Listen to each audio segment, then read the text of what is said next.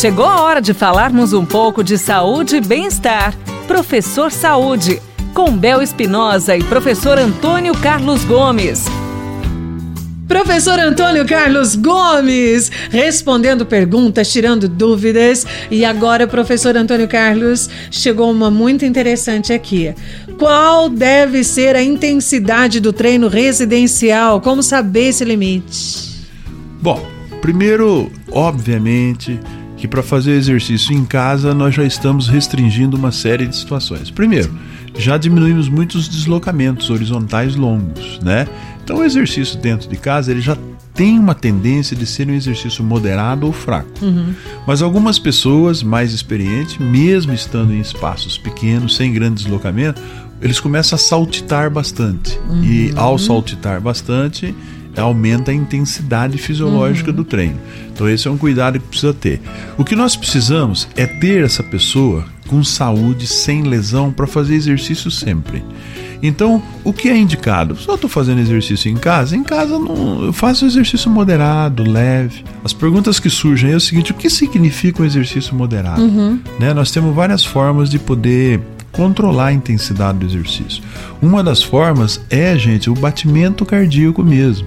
Quando você coloca a mão aqui no peito ou na carótida aqui no pescoço e conta seu batimento cardíaco em um minuto, é, quando nós estamos com uma frequência cardíaca entre 120 e 140 batimentos por minuto, a maioria das pessoas, com exceção dos mais idosos, acima Sim. de 70 anos, nessa frequência cardíaca 120, 140 batimentos por minuto, é uma atividade leve.